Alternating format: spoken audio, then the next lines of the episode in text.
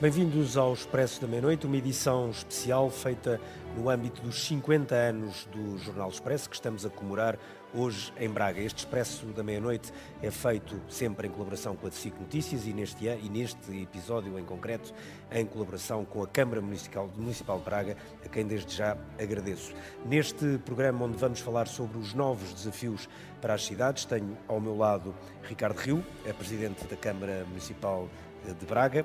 Do meu lado direito, Pedro Cisa Vieira, é advogado, foi Ministro de Estado da Economia e da Transição Digital no anterior governo.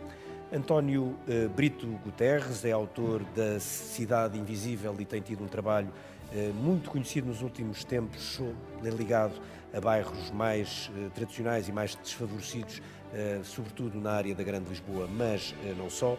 Fernando Alexandre é economista, professor eh, da Universidade eh, do Minho e também intervém muitas vezes eh, na sociedade portuguesa como comentador de assuntos económicos. Começava pelo, por o Ricardo Rio. Um dos temas, quando se fala em cidades, sobretudo no tempo em que estamos, a primeira, o primeiro tema que salta para a mesa, se pusermos 100 pessoas numa sala, 90 provavelmente vão dizer, ou se calhar mais do que 90, habitação. Este podcast tem o patrocínio de Vodafone Business. Saiba como tornar a sua empresa mais eficiente e mais competitiva com as soluções digitais Vodafone Business. Eh, quando nós falamos deste problema, que é de facto um problema, ou passou a ser um problema, ehm, há muitas vezes a discussão foca-se na, Grande Lisboa e no Grande Porto. Mas à medida que, tempo, que o tempo tem passado, começamos a perceber que há uma questão que se começa a alargar a outras eh, grandes cidades. É um problema que tem uma solução, que precisa de várias soluções, ou eh, uma cidade como Braga não tem nada a ver com os problemas que se vivem no Porto ou em Lisboa?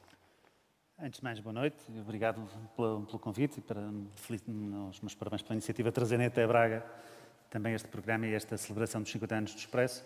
Eh, a questão da habitação não é sequer um problema exclusivamente nacional. Eu sou membro de várias redes internacionais em representação da cidade de Braga e o problema da habitação é um problema que se discute à escala global, obviamente com dimensões diferentes, com realidades diferentes, mas muitas vezes com fatores comuns e que marcaram os últimos anos do ponto de vista da cena internacional, por quebras na oferta da construção, por agravamentos de custos, eh, por alteração até do perfil sociológico e demográfico eh, das nossas famílias, que hoje vivem, obviamente, com menos com agregados familiares de menor dimensão do que no passado, e, portanto, para acumular as mesmas pessoas, hoje são precisas mais casas do que aquilo que era no passado, e, portanto, há um conjunto muito diverso de fenómenos que têm, naturalmente, depois também respostas diferentes.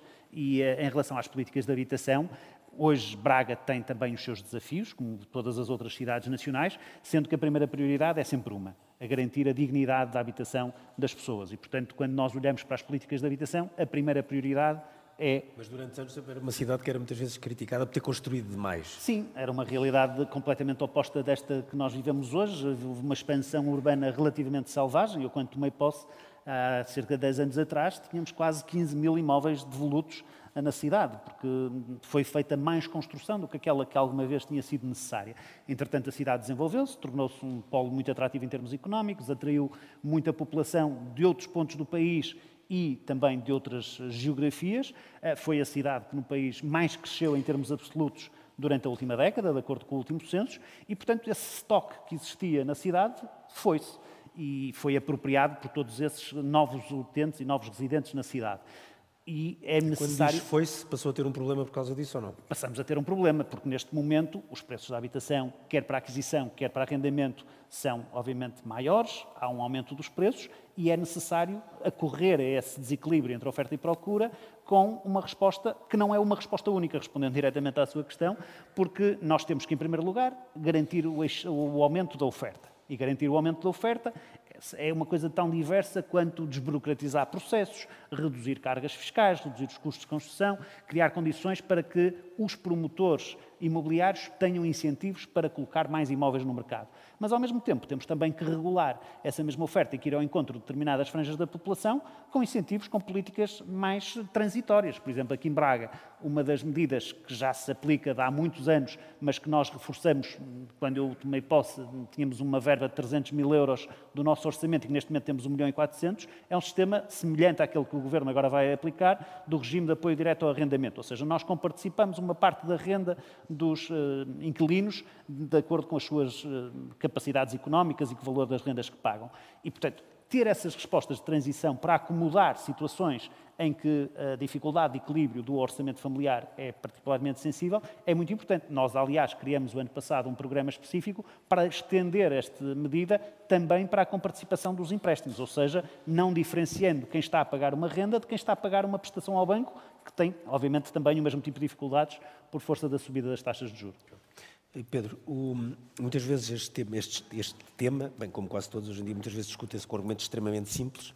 Nós depois sabemos que este tema é um tema extremamente complexo, ainda por cima com milhares ou dezenas ou centenas de milhares de agentes eh, económicos, não é? Não é um sítio onde haja só dois ou três grandes grupos ou, ou dois ou três grandes agentes.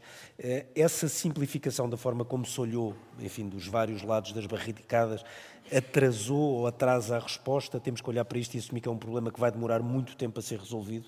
e vai exigir muitos tipos de mecanismos? Boa tarde, em primeiro lugar, e muito obrigado ao, Expresso e à SIC Notícias e à Câmara de Braga pelo convite para estar aqui presente. De facto, não é um problema simples e, como dizia o, o Ricardo, é um problema à escala global. Mas mesmo aí temos que uh, qualificar o que estamos a afirmar. É um problema à escala global nas cidades e nas regiões que atraem pessoas. Porque nós temos em Portugal muitas regiões uhum. onde não há problema de falta de, ou de escassez de oferta de habitação. O que não existe é procura por essa habitação. Mas cidades como Lisboa, como Braga, como Porto, como Paris, como Barcelona, como cidades americanas, essas atraem gente. As pessoas, isso uh, provavelmente vamos ter que falar sobre isso, a riqueza hoje em dia depende de acumulação de capital humano, de pessoas de conhecimento que procuram as regiões onde existe, de facto, oferta de educação, oferta de emprego, oferta de vida cultural. E estas cidades que têm essas capacidades, como Braga, como Lisboa, atraem, de facto, pessoas.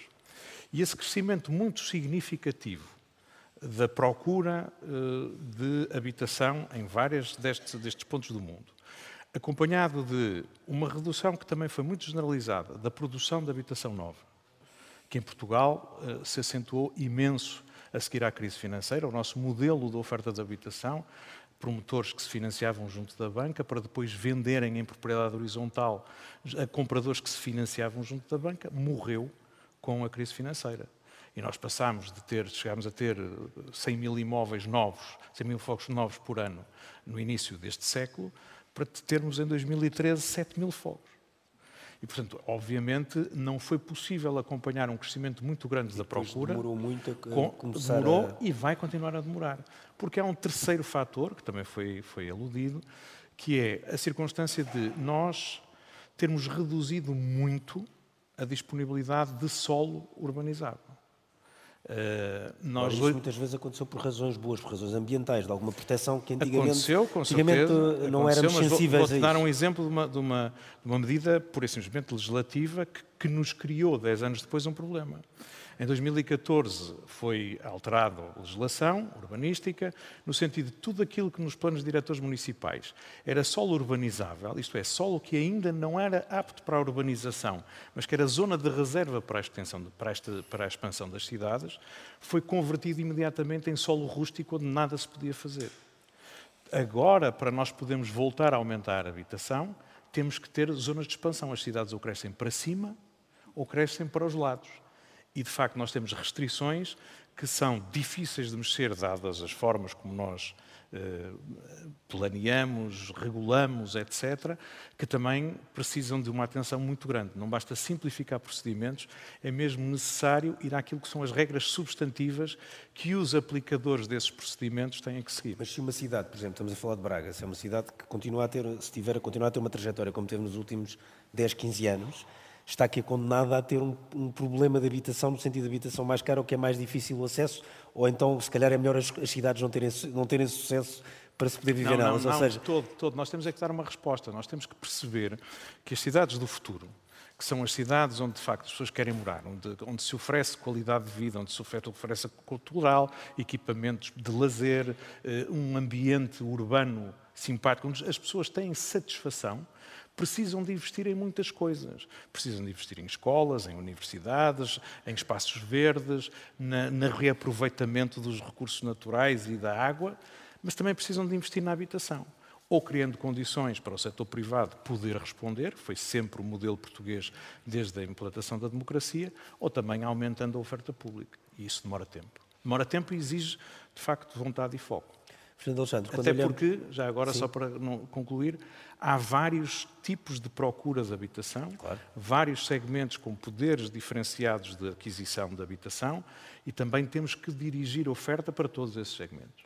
Fernando Alexandre, quando olhamos para o país como um todo, temos aquilo que o Pedro dizia, que é sítios onde há muito mais gente e muito mais pouca oferta, muita procura, outros sítios, mas isso é, é um bocado assim provavelmente em todos os, os, países. E quando olhamos para Braga, não, é, não só tem uma universidade dinâmica, tem uma população muito jovem que cresceu, passou a ter imigração, que era uma, uma, uma, coisa que tinha pouco, tem mais emprego e passou também a ter mais turismo. Uh, no fundo, acaba por acontecer o que aconteceu numas outras cidades, numa escala um bocadinho, um bocadinho diferente. Como é que isso, de um ponto de vista macro, se consegue combater, ou, ou combater, ou corrigir, ou pelo menos uh, permitir que, que a vida seja possível para, para o maior número de pessoas nestas cidades? O, boa noite a todos e obrigado pelo, pelo, convite. O primeiro ponto que eu gostava de enfatizar é que nós tivemos uma mudança grande em Portugal nos últimos anos em que a população voltou a aumentar. Uhum. Nós tivemos 10 anos seguidos, desde 2009, em que perdemos, em média, cerca de 30 mil pessoas por ano.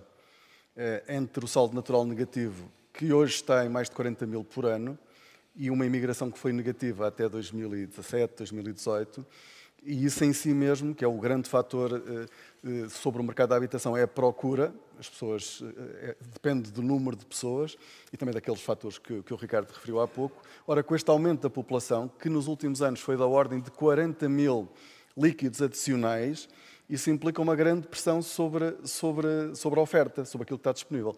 Ora, isso é um problema que eu costumo chamar bom. Ou seja, há mais gente em Portugal hoje do que havia. É um problema bom, ou seja, é. anteriormente nós tínhamos um mercado de habitação... É o que se nota, por exemplo, nas escolas, nos liceus, nós passaram tínhamos, a ter mais pessoas. Nós tínhamos um, um mercado de habitação deprimido, eh, tínhamos um país em, em, em, geral também deprimido, tivemos uma sucessão de crises, e, e, isso era um problema, que era como é que enchíamos as casas, como é que conseguíamos atrair pessoas para Portugal. E, de facto, nós estamos a ter alguma dificuldade em lidar com o sucesso que tivemos nos últimos anos. Há uma parte que foi um bocadinho, se calhar, falta de capacidade de antecipação, há outra parte que tem a ver com a dificuldade que nós temos em resolver problemas, a rapidez, a eficiência, pronto, é um problema de produtividade em geral do, do país. Mas depois há uma outra parte que, que, que é natural pela rapidez com que aconteceu. Nós passamos de uma situação em que tínhamos os tais, eh, a tal diminuição da população, para uma situação em que, de repente, a população eh, aumentou. E, o que é que a popula... e esse aumento da população, de facto, não se fez sentido da mesma maneira em todo o país. Aconteceu, como, como o Pedro estava a dizer, as pessoas tendem a ir para onde? Para os sítios onde há mais eh, oferta de emprego, em primeiro lugar, onde há melhores condições para viver, e de facto há um conjunto de cidades, e, e felizmente eh, Braga, que é a cidade onde eu vivo, foi uma dessas cidades, e o facto de hoje termos muito mais pessoas a vir para Braga, eu acho que é ótimo. Gera uma série de dificuldades, mas é preferível andar aqui no centro de Braga e ver as ruas cheias de gente e a Universidade do Minho hoje ter 28, mais de 21 mil alunos, quando tinha 15 mil há cerca de 10 anos. Isso é tudo positivo. Ou seja, são problemas, ou seja, são problemas bons, geram desafios, mas são desafios que nós temos que ter capacidade de responder, porque, vamos lá ver uma coisa, a resolução do problema da habitação é daqueles problemas que gera economia. Ou seja, eh, faz, logo, logo do ponto de vista eh, da atividade económica, é preciso construção, que gera emprego, que gera atividade económica em geral, que gera impostos para o Estado, eh, que depois, quando as pessoas vêm viver, vão gerar, vão gerar por si mesmo mais atividade económica e, por isso, é um problema bom que nós temos. Mas aquilo que o Fernando chama um um, um problema bom, e eu percebo perfeitamente e e subscrevo, do ponto de vista abstrato, é? depois tem um problema que são os muitos casos concretos de quem, nesse processo, perde casa, não consegue comprar casa, não consegue claro. alugar casa e, claro. e, as coisas não são, claro. ou seja, são, são muito difíceis de resolver no curto prazo. Claro, ou seja, há uma parte de, de, da, da população, a parte mais afetada da população, do meu ponto de vista, porque de facto é, tem que entrar para o mercado de trabalho, tem salários mais baixos e, e, e, entra num momento em que uma das dimensões mais relevantes para o custo de vida, que é, é a habitação, dispara, que são os jovens, ou seja, os jovens claramente têm sido muito afetados neste, por, por este contexto. Eh, eh, e eu diria que esse, segmento da população é, tem, tem, tem de facto ter, ter sido, muito afetado. Mas eu gostava de voltar à questão de, de como é que o território é afetado, porque de facto nós temos uma grande concentração em Portugal na área metropolitana de Lisboa, que tem cerca de 30% da população nacional, na área metropolitana do Porto, tem cerca de 15% da população eh, de Portugal, e depois temos esta grande área urbana que vem da área metropolitana do Porto até esta zona, eh, ou seja, que apanha aqui o, basicamente o Alto Minho, o Cava e o Ave, estas três regiões, que concentram centenas de milhares de pessoas, uma, uma, parte muito importante da atividade económica, e de facto nós vamos ter sempre essa, essa, essa atração que é as pessoas vão para essas regiões. E isso é positivo. Nós precisamos é, vamos uma coisa, nós não podemos, e as pessoas não vão fazer isso, porque isso não é natural, começar a dirigir as pessoas para sítios claro. onde não existem essas condições. Por isso, o que é que nós temos que fazer? Temos que ver isto como uma oportunidade. Porque os grandes espaços de criação de riqueza, os espaços mais dinâmicos da, das economias mundiais, são grandes ecossistemas que são as cidades. É, e aquilo que nós temos que conseguir é atrair, ou seja, o que Braga tem feito, Braga tem, Braga tem conseguido eh, atrair eh, investimento, tem conseguido atrair pessoas, tem conseguido dar condições, condições de vida.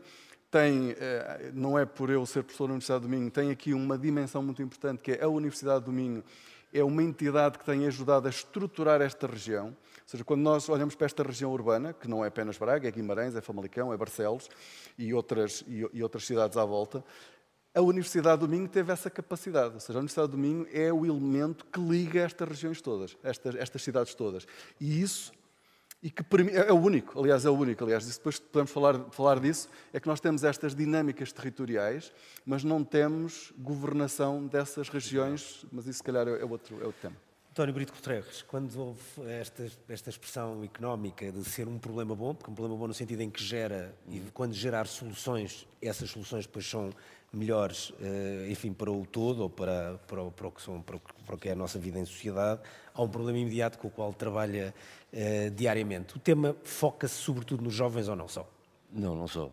É preciso esclarecer que, e foi interessante o que estava a dizer há pouco, sem querer, deixou de usar a palavra cidade e passou a usar a palavra contínuo urbano. E muitas vezes o que acontece hoje em dia, quando falamos sobre cidades, é que elas não são cidades, para todos. Portanto, nós, o que é que quer dizer medir o sucesso? Nós falámos aqui, hoje, durante o dia, evidentemente, coisas como o aumento de, de alunos, concentração de, de, indústria e de pessoas, capital humano que vêm para Braga, por exemplo. Não é? Falámos disso como fatores de sucesso.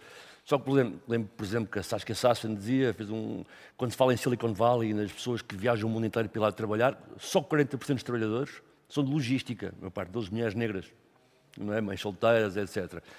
E por isso é que é preciso pensar sobre isso. Ou seja, quando eu digo que as cidades não são cidades, é no sentido daquele termo de polis e de haver uma ligação entre cidade e cidadania, que de facto em muitos territórios perdeu-se. Não é essa ligação, não é essa coesão. E acho que é preciso olhar para isso, porque isso também é investimento económico, que é as pessoas serem cidadãs. Portanto, terem um ordenado decente, descontarem, uh, os filhos poderem ir na escola, isso tudo faz parte da economia, faz parte das pessoas, por exemplo, se conhecerem, e o que está a acontecer, está um grande ciclo mundial, é preciso ver, há pouco o Pedro eh, Norte Matos disse que não é só a tendência de mais pessoas morarem nas cidades, isso, há 10 anos que isso foi ultrapassado. É a tendência das pessoas morarem nas mesmas cidades. E isso está a acontecer, porque, como sabem, houve uma desvalorização do valor de troca a nível de matérias-primas, as pessoas migraram do sul para estas cidades, entretanto também houve circulação de capital nestas cidades mais do norte, e temos também agora, estamos a ter alterações climáticas que estão a expulsar as pessoas para grandes agregados urbanos pelo mundo inteiro, não é? E isso está a criar muitas pessoas que estão excluídas. Eh, hoje falamos muito de educação ao longo do dia. Vou dar um exemplo visual. Eu sei que muitas pessoas não, não conhecem Lisboa, mas, por exemplo, no centro de Lisboa há uma escola junto à Praça de Londres, que é o Filipe, eu tive num projeto em 2016, fiz um diagnóstico, e apenas 1,2% dos alunos ficavam retidos no quinto e sexto ano. No segundo ciclo, que sabemos que é uma altura de transição importante, não é? Mas se eu andar 2 km para leste, chego às Olaias, no mesmo contínuo urbano, no mesmo sistema de ensino, já é 36% dos ficam retidos.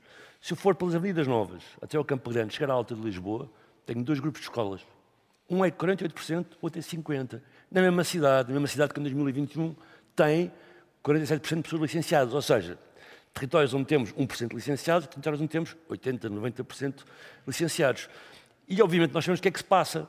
Tipo, isto é mesmo contínuo urbano, mas o que é que se passa, não é? Porque nós temos um conjunto de, vamos supor, de pessoas que têm pessoas que, que, trabalham na Praça de Londres, né? pessoas de, de empresas, de, de, serviços públicos, que põem os seus filhos naquela escola, os filhos chegam a casa, têm capacidade de pôr numa atividade extra, têm capacidade de os apoiarem uh, individualmente nos trabalhos, enquanto eu sei que quando chego às Olaias ou Alta de Lisboa, sei, sei o que é que falta. Sei que são mães que saem às 5 da manhã e chegam às 10 para terem três trabalhos precários para dar um salário mínimo, os miúdos quando saem da escola não têm ninguém que os dê o apoio escolar, os pais não têm essa capacidade e não estão lá, não é? Portanto, eu sei o que é preciso para criar um sistema de equidade, mas não estou a criá-lo.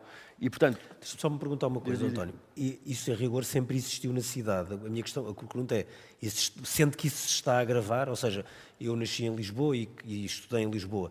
Uh, e isso já existia na, na, na, cidade onde eu estudei, não é? Nas escolas onde eu estudei. Havia as escolas com, com resultados muito diferentes. A, a questão é... Uh, Sente que isso está a agravar? Ou tem dados que, que, isso está a agravar? Eu acho que isso está a agravar no sentido de não acompanhar a progressão racional e de meios uhum. que nós temos, como é evidente. Sim. Uh, não sei se o Ricardo, por exemplo, um exemplo interessante mostra-me que isto também está a ser espalhado.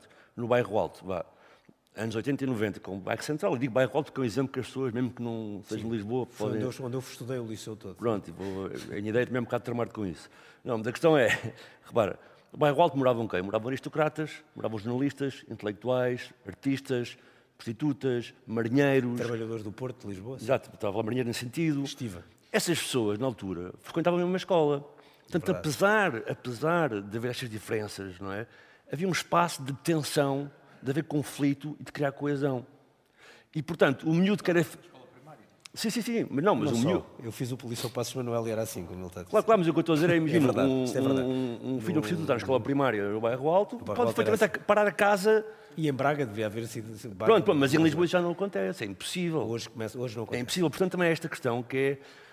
E que sabemos que os meios, os, os medium também não estão a ajudar, as ferramentas de medium hoje em dia, que as pessoas estão separadas também na cidade, portanto há mais conflitos, há mais divisão, isso também impede muita mobilidade. Por exemplo, há um estudo da OCDE clássico que diz que hum, é preciso cinco gerações, um estudo de 2019, para sair da pobreza em Portugal. Não é? E eu às vezes olho para territórios onde eu trabalho, territórios mais antigos, não tanto dos, dos migrantes que vieram uh, das colónias anos 70, 80, territórios mais antigos em Lisboa, as pessoas estão lá exatamente estas cinco gerações. Portanto, estão grupos de pessoas que estão há cinco gerações, até acho que às vezes estudou-se foi cinco gerações, não é? Porque as pessoas estão lá exatamente ao número de anos que o bairro existe, sem nenhum tipo de, de mobilidade, não é? E, portanto, temos que investir nisso, porque acho que as pessoas não pensam nisso, mas se eu não tenho grandes oportunidades, por exemplo, uma pessoa que fica retido custa entre 3 mil, às vezes, às vezes 6 mil, depende do ano, ao Estado. Uma pessoa que seja presa, por exemplo, custa 120 mil euros ao Estado. Portanto, e cada projeto que haja de investimento num território destes custa pouquíssimo ao Estado para fazer com que muitos deles não passem por esse percurso e que mais, e que patrocinem a economia com os impostos, alugando casas, consumindo, não é?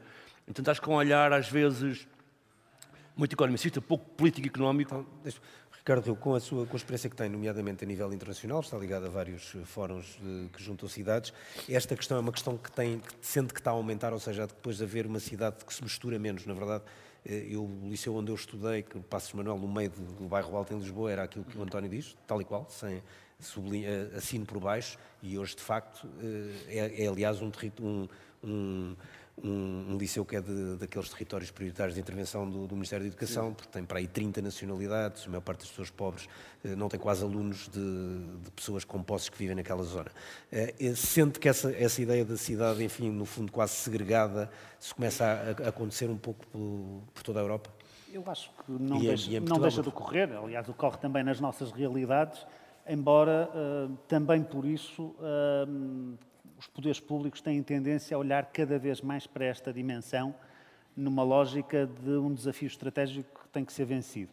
Não é só uma questão que todos defendemos de equidade, de promoção do famigerado elevador social, de garantir as mesmas oportunidades, independentemente dos contextos, a todas as pessoas, por mais que possa parecer, de certa forma, utópico e ilusório a correr a essas dimensões, é até no interesse do próprio desenvolvimento dos territórios. Essa segregação é um fator de tensão, é um fator de risco, é um fator de insegurança. E nós, naturalmente, que queremos que os territórios sejam os mais harmoniosos possível, que todas as pessoas se sintam realizadas e que não existam, essas tensões entre as diversas franjas da população. Uma das medidas, por exemplo, que eu acho que é um bom exemplo dessa, dessa matéria que nos diz diretamente respeito, é uma iniciativa que nós desenvolvemos no âmbito da Cimo de Cávado de combate ao insucesso, ao insucesso e ao abandono escolar, com resultados visíveis. E que tem muito aquilo que o António dizia, que é um investimento quase singelo de interação e de integração de trabalho diretamente com as escolas, que faz a diferença para centenas de alunos que não teriam o mesmo nível de desempenho em termos escolares que hoje têm. E essa capacidade de compromisso que parte das, dos poderes públicos, que depois obriga a envolver uh, as comunidades educativas e depois também, a, naturalmente, ter a disponibilidade das próprias populações, das famílias, dos alunos, é fundamental para acorrer esse tipo de. Vocês foi um, foi um desafio o facto de se ter passar a ser uma cidade de imigração, de, nomeadamente uma das maiores comunidades brasileiras em Portugal, percentualmente até acho que é, é a maior, é, é, a cidade de Portugal com mais, com maiores mais brasileiros em termos percentuais. Isso para vocês foi uma. porque vai no fundo ao encontro daquilo que o Fernando Alexandre há pouco dizia, que é nós de repente olhávamos para as escolas como indo ter, indo ter sucessivamente menos alunos e de repente temos mais alunos neste momento nas escolas, eh, no ensino básico e no ensino secundário em Portugal do que, do que, do que tínhamos e, portanto, de repente inverteu-se essa tendência, muito por via dos estrangeiros. Sim, mas eu acho que aqui em Braga nós temos tido uma enormíssima felicidade, que é o facto de não conseguirmos sentir que esse processo tenha sido, de facto, um problema do ponto de vista da, do desenvolvimento harmonioso da cidade. Enquanto que nós vamos para uma cidade como Lisboa, é muito fácil identificar eh, onde está localizada uma comunidade, onde é que estão, eh, digamos assim, os naturais desta ou daquela geografia. Em Braga, um número tão significativo, não só de brasileiros, mas de várias outras nacionalidades. Nós temos hoje cerca de 130 nacionalidades na cidade de Braga. Em alguns dos nossos agrupamentos de escola, nós temos quatro dezenas de, de, de nacionalidades de diferentes tipos de alunos. E, portanto, uh, isso é muito relevante uh, do ponto de vista daquilo que foi a capacidade de integração dessas comunidades na cidade. E nós não conseguimos identificar, uh, estão mais localizados aqui ou estão mais vocacionados para esta profissão, estão integrados, fazem parte da nossa comunidade no seu todo tivemos pessoas muito heterogéneas, pessoas com muita capacidade económica, que tomaram os tais estoques de, de apartamentos quase com compras a pronto uh, por valores exorbitantes, como temos, obviamente, trabalhadores que nos procuram para aproveitar o dinamismo económico da cidade e aqui desenvolverem a sua atividade tradicional uh, de, um, fenómeno migratório mais clássico, chamar-lhe mas a verdade é que todos eles estão perfeitamente integrados e alinhados com, com, o desenvolvimento da cidade. E isso acho que é fundamental e não é uma situação que seja muito frequente de encontrar noutros contextos territoriais. Pedro, este duplo desafio das cidades portuguesas, muitas delas, não todas, mas algumas, transformaram-se em cidades claramente mais cosmopolitas e abertas nestes dois campos. Por um lado, pessoas, vou, vou, vou simplificar, não é? Ricos, pessoas ricas de, de, vários sítios do mundo que de repente chegaram e fizeram, como dizia o Ricardo, compraram apartamentos a pronto, a preços eh, muito altos, fazendo subir ou pagando rendas muito altas. Por outro lado, uma imigração eh, de pessoas com muito menos recursos que vieram eh, para procurar trabalho e para ocupar funções que de repente muitos portugueses não queriam fazer ou não estavam dispostos a fazer, e nomeadamente a economia de serviços. Como é que uma cidade consegue responder a isso? Porque Portugal, nos últimos anos, foi enfrentou estes dois choques simultâneos, eh, o que teve este benefício enorme que o Ricardo Alexandre diz, que é aumentou a nossa população, isso é um benefício económico, nenhuma, nenhuma discussão sobre isso, não, não estamos condenados a, um, a uma demografia negativa permanentemente, mas ao mesmo tempo isto cria enormes desafios. Cria, e eu, o maior deles, e que eu acho que estamos, apesar de tudo, a superar com, de forma notável no trabalho que se faz, que é estes exemplos que o António e o Ricardo mencionaram, de escolas que têm miúdos de dezenas de nacionalidades que chegam cá literalmente sem saber falar.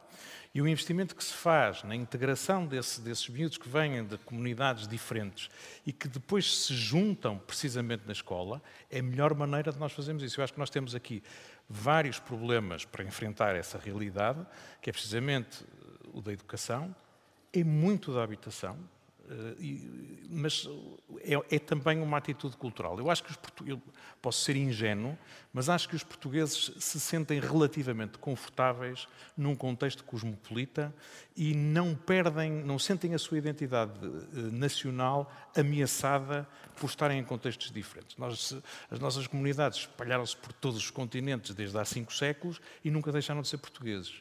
E, portanto, eu acho que isso é para nós uma vantagem. Mas a verdade quer dizer, é que nós temos mesmo que assumir que isto não só é positivo do ponto de vista económico, mas uh, que isto pode ser bem resolvido se houver o investimento necessário, mas também que é absolutamente indispensável. Eu faço sempre esta conta. Em 1980 nasceram em Portugal 160 mil crianças. Quando elas fizeram 20 anos, no início deste século, mais de metade tinha saído do sistema de ensino sem ter concluído o ensino secundário. No ano 2000, nasceram menos de 100 mil crianças. Em 2020, mais de metade delas está no ensino superior. E quase todas completaram o ensino secundário. Nós, neste momento, temos uma taxa de abandono escolar precoce inferior a 8%. Estamos acima da média europeia. O que significa que as pessoas que tradicionalmente em Portugal trabalhavam numa série de atividades que são indispensáveis ao nosso, à nossa vida, mesmo que a gente nem sequer repare nisso, hoje em dia já não são feitas por essas pessoas que estão mais capacitadas, que têm outras ambições, têm as ambições, as expectativas, as perspectivas de um cidadão europeu educado, deixaram de estar disponíveis para uma série de atividades que nos são indispensáveis. E, portanto, hoje em dia, se nós abrirmos os olhos quem limpa uh, os nossos escritórios, quem uh, guia os nossos autocarros e caminhões, quem trabalha na agricultura, semeia coisas e faz as colheitas, quem ergue os prédios nas nossas cidades, quem faz os transportes de mercadorias, quem trabalha nos armazéns, quem trabalha nos supermercados, quem serve às mesas, quem muda as camas nos hotéis, quem, quem muda os velhos nos, nos, nos lares ou nos hospitais, são tudo estrangeiros. Nós precisamos mesmo dessas pessoas e essas pessoas são uma riqueza enorme. A comunidade brasileira, para nós é uma sorte. Nós temos um país com a dimensão do Brasil, que nos é tão próximo, que fala a nossa língua, que, com quem nós, que nós conhecemos tão bem, traz não só essa contribuição decisiva, mas também traz vivacidade, alegria, cultura, uma maneira diferente de viver que enriquece a nossa comunidade. Portanto, esses desafios eh, são muito complexos nós temos muito bons exemplos de superação de, das coisas mais difíceis, para mim, é, é, é, mesmo visitar uma escola, onde existem 30, 40 nacionalidades, onde se falam não sei quantas línguas diferentes, onde há miúdos com necessidades especiais de aprendizagem, e a escola faz um esforço para os reter lá todos. É extraordinário. Nós temos que estar orgulhosos desse trabalho e muito precisamos dele. Uh, Fernando, este ponto que o, que o António uh, Brito Guterres dizia, que é uh, de que eh, sim, dando uma série de exemplos, mas onde pode estar a haver uma clivagem entre, se esse risco não existe, haver, na verdade, duas cidades dentro da mesma cidade, no sentido quase, quase, que só se tocam depois nestas coisas, de alguém que vem limpar alguma coisa, ou que vem conduzir, ou que vem trazer uma refeição, mas no fundo não em dois mundos à parte. Não, existe, eh, não é um fenómeno também exclusivamente nacional, ou seja, esta divisão está dentro. Aliás, começa logo na escolha das escolas de pré-escolar, da primária, ou seja, em que se dividem as, as classes. Quem tem dinheiro em Nova Iorque, as pessoas, mal as crianças nascem, pagam milhares de dólares para conseguir uma inscrição num determinado colégio. Eh, ou ainda está a mulher grávida, já estão a fazer isso. E por isso há essa divisão, de facto, depois as pessoas não, eh, não se cruzam. É verdade aquilo que o Ricardo estava a dizer, eh, numa cidade mais pequena isso nota-se menos, porque apesar de tudo as pessoas acabam por se cruzar mais e conviver mais, mas o problema existe porque porque a partir do momento em que a educação aqui é essencial, o acesso à educação, eh, nós temos esta atração, ou seja, os polos mais ricos atraem de facto as pessoas que vêm de outros sítios e vêm de rendimentos mais baixos por, por imensas razões. E de facto nós hoje não temos, não temos mesmo, ou seja, por melhor que seja o trabalho, é, é, não temos condições para garantir que as pessoas que, começam numa determinada profissão é, é, é, é, muito mais difícil depois conseguirem competir, competir, em igualdade de oportunidades, com igualdade de oportunidades. Ou seja, a igualdade de oportunidades não vale a pena estarmos a ser a iludir-nos, ela existe cada vez menos. Ou seja, existe cada vez menos Porquê? Porque há essa divisão. Teoricamente, nós nos 50 anos de 25 de Abril deveríamos dizer que não, estavam existe cada vez menos. Só, só para ajudar muito rápido. Se um, um, um, estudo semana passada que dizia que os afrodescendentes, portanto, nem estou a falar de migrantes recentes, afrodescendentes, afrodescendentes 40% deles estão em trabalhos para os quais têm sobre qualificação e, e média nacional é 20%. Só para ter uma ideia que mesmo aí há essa diferença, né? Desculpe, só para... Não, só a tentar... Uh... Nós, nós, nós temos essa, essa, essa diferença porque o, o, capital humano é cada vez mais importante, o talento é cada vez mais importante. E o talento é algo que se desenvolve quando nós estamos em grupos com pessoas mais parecidas connosco. E por isso, é, aquilo que as pessoas tendem a fazer é pôr os miúdos nas escolas onde estão, é, nas melhores escolas, no fundo, que depois convivem com determinadas elites e isso é, é, é, bom para esse grupo de pessoas, mas para a sociedade como um todo é um problema e em termos agregados eu tenho dúvidas que seja, que seja bom. E, e aqui entra o problema da escola pública, que é o grande problema, um dos grandes problemas em Portugal, é que de facto a escola pública não tem tido capacidade de acompanhar uh, a evolução da qualidade, não tem, uh, da qualidade da educação uh, e, e há de facto cada vez mais pessoas que optam por não colocar os filhos nas escolas públicas e esse convívio que quase todos nós tivemos quando éramos jovens, somos todos mais ou menos da, da mesma geração. Eh, hoje existe muito menos, mas muito menos, porque eh, os colégios privados, de facto, é uma segregação completa em relação. Há pessoas que chegam à universidade e só na universidade é que há um bocadinho mais de convívio, mas mesmo assim, algumas, porque as próprias universidades são, são elites. Eh, e, em determinados cursos nós sabemos que onde entram são os, os miúdos filhos dos, de, das, das, das, famílias com rendimentos mais elevados e com mais escolaridade, e no fundo temos um, um, uma parte muito significativa da nossa população que não, não, não conhece, conhece sim, não, não, sabe. E é, e é, geral, porque já não é só na escola, na escola, no espaço público, por exemplo, o que tem acontecido nas grandes cidades, em Lisboa, por exemplo. Também, é um espaço cada vez mais de consumo, quer dizer, já não há hipótese. O espaço público é que o António quer dizer com isso? É, é, o espaço público, rua, as praças, os largos, são espaços de, muito definidos para consumo hoje em dia. Portanto, quem não pode consumir, portanto, o que há bocado falámos e que falou, da pessoa que sai do barco na margem sul, que vai para as limpezas quando volta, não vai, não vai sentar no terreiro do passo com os, com os turistas lá estamos. Também estamos a ter esse espaço cada vez mais desenhado mas, para... Mas, oh, António, isso podia não ser... Vamos uma coisa, isso começa exemplo, os Estados Unidos têm uma enorme desigualdade, ou seja, a desigual, ou seja, onde há muita imigração há muita desigualdade, porque as pessoas partem de uma base. A questão é se depois estão condenadas a ficar nessa posição. Claro, mas, é, mas eu acho e, que é aí que é preciso. E, e, em Portugal, os últimos anos, apesar de tudo, com algum, é, quando nós temos algum crescimento, há mais dinâmica, há mais oportunidades. Uma, uma, uma, uma economia que não cresce é impossível, ou seja, não aumentam as oportunidades. Claro. E por isso quem tem, ou seja, as poucas oportunidades são agarradas por quem tem mais poder. Uhum. É basicamente assim. Por isso, quando há mais dinâmica, abrem-se outras, outras possibilidades. Mas, mas, mas, mas em Portugal nós temos, eu, eu elegeria o problema mais sério da escola pública, porque há essa segregação logo à partida. Sim. Não, queria só dizer que acho que há aqui um paradigma que é preciso mudar e o Pedro falou disso bem, que é Obviamente que escolas, por exemplo, eu moro ali no centro de Lisboa, onde as escolas têm, às vezes, mais de 100 línguas, né? que é nacionalidades de línguas, não é? Eu acho isso um privilégio, até tenho alguma inveja disso. Eu próprio, do meu, do meu crescimento, não ter. Uh, a questão é como é que olhamos para isso e verdadeiramente a escola está parada para fazer disso uma mais-valia. Não é? E não algo que seja contido, não é? Essa, essa, esse cosmopolitismo não pode ser contido, tem que ser aberto. Nós temos que perceber que se certos sítios do país já são X% de imigração, eles fazem parte, é? são pé no chão e têm que fazer parte das decisões. Não é? Portanto, eu acho que falta muito é dar esse passo, não é? olhar para. não ter medo de. Por exemplo, a questão, e o Ricardo falou, a presença brasileira massiva, que pela primeira vez, se calhar, foi muito diferenciada, porque nós estamos habituados a, a vagas de migração, umas mais de elite, outras mais pobres, e de repente, ao mesmo tempo, tivemos intelectuais, pessoas ricas, classe média e pessoas mais pobres Acho que foi uma influência transversal e muita coisa boa na sociedade. Muita. Modo de estar, uh, papo reto, né, como se diz, de pôr as coisas na mesa que é preciso discutir. E eu acho que isso é, é interessante e é bom. Agora, quando eu digo mudar o paradigma é, por exemplo, Pedro falou bem, dessa distinção que há clara entre quem está a trabalhar e não está a trabalhar em certos sítios. Mas o que eu acho é que temos que ter garantias, dar garantias, até porque o país ganha com isso, até do ponto de vista liberal ganha com isso, se a pessoa que está a servir no restaurante ou, ou, que está nas limpezas e que nós sabemos que muito poucas vão voltar, porque a experiência que existe é que poucas pessoas de facto voltam, não é? Aos países de origem, os portugueses pouco voltaram. É como é que os filhos dessas pessoas vão de facto olhar para a escola e, e para as instituições do país como um espaço de progressão, não é? um espaço, efetivamente, onde eles podem realmente chegar, porque nós temos um, uma ferida aberta que ainda hoje subsiste, por exemplo, e podemos aprender muito daí, da relação que tivemos no campo de imigração. Claro que agora a imigração é muito diversa, vem do Brasil, vem, da, vem da, do Extremo Oriente, etc. Bangladesh. Mas temos uma ferida ainda muito aberta com, com as pessoas que vieram, essencialmente dos países que se tornaram independentes, que eram colónias portuguesas, né? que aí sim é onde se nota mais isso, porque apesar de tudo, os brasileiros, os do Bangladesh, foram preencher espaços vazios, espaços abandonados na cidade.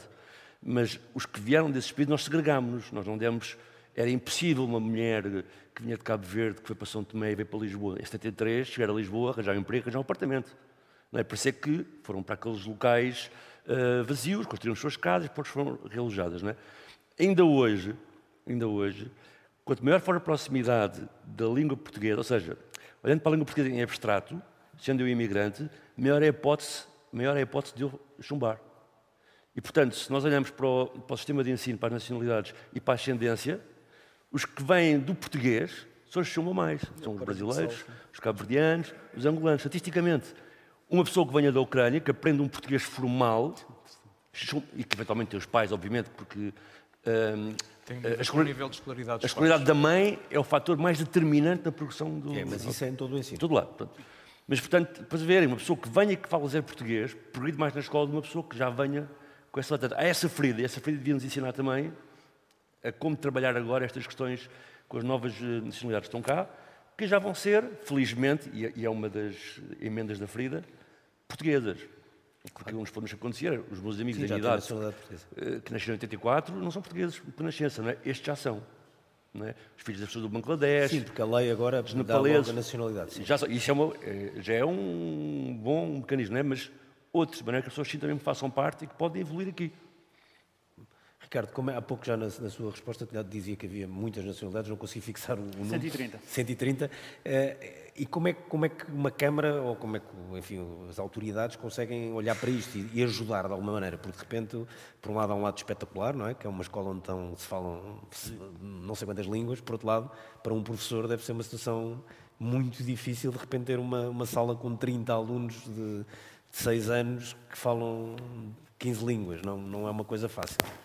Não, mas por isso é que eu dizia há pouco que isto não é um esforço apenas dos poderes públicos, tem que ser um esforço coletivo de toda a sociedade e tem que ser a sociedade a percepcionar o valor que essa realidade nos traz. E aqui em Braga isso tem assim acontecido. Nós somos uma cidade, para lá da componente migratória em sentido estrito, que tem eh, acumulado centenas, seguramente, de refugiados ao longo dos últimos anos.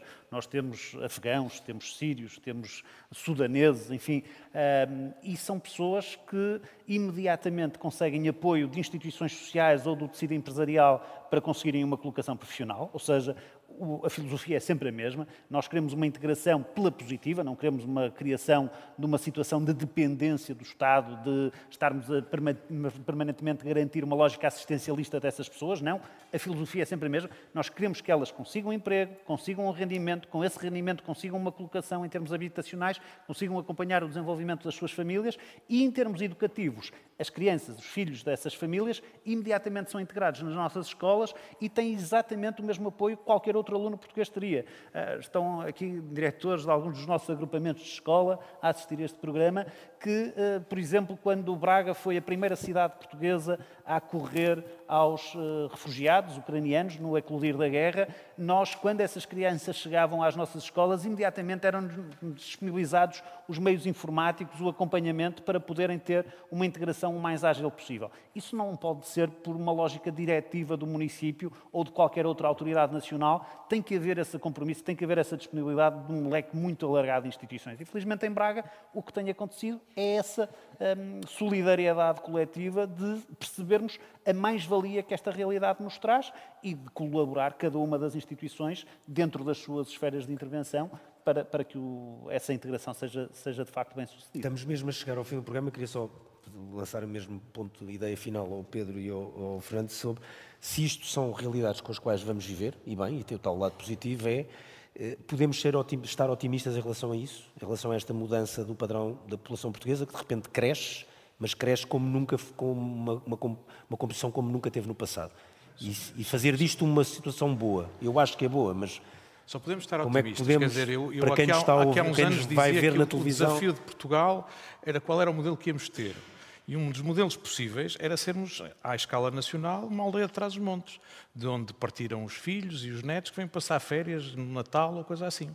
E, portanto, termos gente que quer viver cá, que quer instalar-se cá, que quer cá deixar a família, é uma riqueza extraordinária, é uma oportunidade. Aquelas projeções que diziam que íamos ser 6 milhões no início do século têm que ser todas revistas.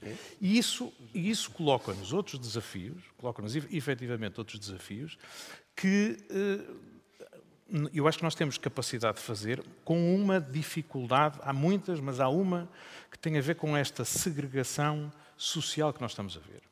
Porque resolver com sucesso este problema e transformar isto verdadeiramente numa grande oportunidade para o país exige que as pessoas que têm mais voz, que têm mais influência, etc., sintam que é importante investir nestas pessoas, investir nos espaços onde residem, e isso quando as pessoas não frequentam as mesmas escolas, quando não andam a frequentar os mesmos locais, quando nem veem quando as pessoas passam na rua a fazer qualquer coisa, é muito mau. Nós temos que ter mesmo consciência de que são nossos concidadãos, que precisamos deles e, portanto, investirmos nisto, e esta tendência para a segregação para o condomínio privado, para a escola privada, é terrível desse ponto de vista. Fernando, a mesma questão. Sim, já há muitos anos, antes de termos este novo surto de, de, de, imigração que dizia que Portugal não tem solução sem imigração. Quando nós olhamos para a dinâmica da natalidade, íamos parar aos tais 6 ou 7 ou 8 milhões, que eram as previsões do INE. E por isso nós é, é essencial, ou seja, é uma das grandes diferenças entre o comportamento dos Estados Unidos e da Europa. Uma parte do sucesso, do maior sucesso dos Estados Unidos relativamente ao continente europeu é a capacidade de gerir o problema da imigração. Eles têm imensos problemas precisamente porque têm imensa gente que quer viver para lá, mas têm tido sucesso a fazer isso. Agora, isto cria imensos desafios. Por exemplo, nós não tivemos de facto problemas até agora, tem havido uma integração porque as pessoas chegam e chegaram num período em que houve uma grande criação de emprego. Eu acho que há um enorme desafio que é se tivermos uma desaceleração e tivermos um aumento do desemprego, podemos ter problemas. Agora, é, mas são desafios e nós temos que nos preparar para integrar essas pessoas e, e, porque os números são muito grandes. Nós agora não estamos a falar de números pequenos, estamos a falar de números muito grandes. É muita sim, gente, sim. é muita gente. Não, mas, mas, mas, exemplo dos timorenses, que vieram meio enganados para cá, foram para o, para o campo de trabalhar, não tinham condições, não os pagavam, e depois de repente tínhamos centenas no Martim Muniz, agora resolveu-se, a morar, e tudo começou com a declaração do Marcel que os oportunistas em Timor usaram para cobrar dinheiro para eles virem para cá, e de repente tinham situação não é? de pessoas sem emprego no meio Sim, da cidade. Só, só, uma nota. Tem mesmo que, sempre a Eu acho que a sociedade percebeu isso, porque os empresários perceberam isso, toda a gente percebeu isso, e depois há o argumento que o Pedro usou há pouco. Quando nós temos uma população em que mais de 50% vai para a universidade, obviamente nós temos que ter uma população menos qualificada para fazer as tarefas menos qualificadas, porque não temos uma pessoa na escola de 12 anos ou 15 anos para depois fazer tarefas para as quais não é preciso qualificação e por isso faz parte do, do processo. Agradeço aos quatro eh, e ao público este, a presença neste Expresso da Meia-Noite especial, exatamente sobre os novos desafios para as cidades, gravado aqui em Braga. Agradeço à Câmara Municipal de Braga no âmbito dos eh, 50 anos eh, do eh, Jornal Expresso. Até para a semana.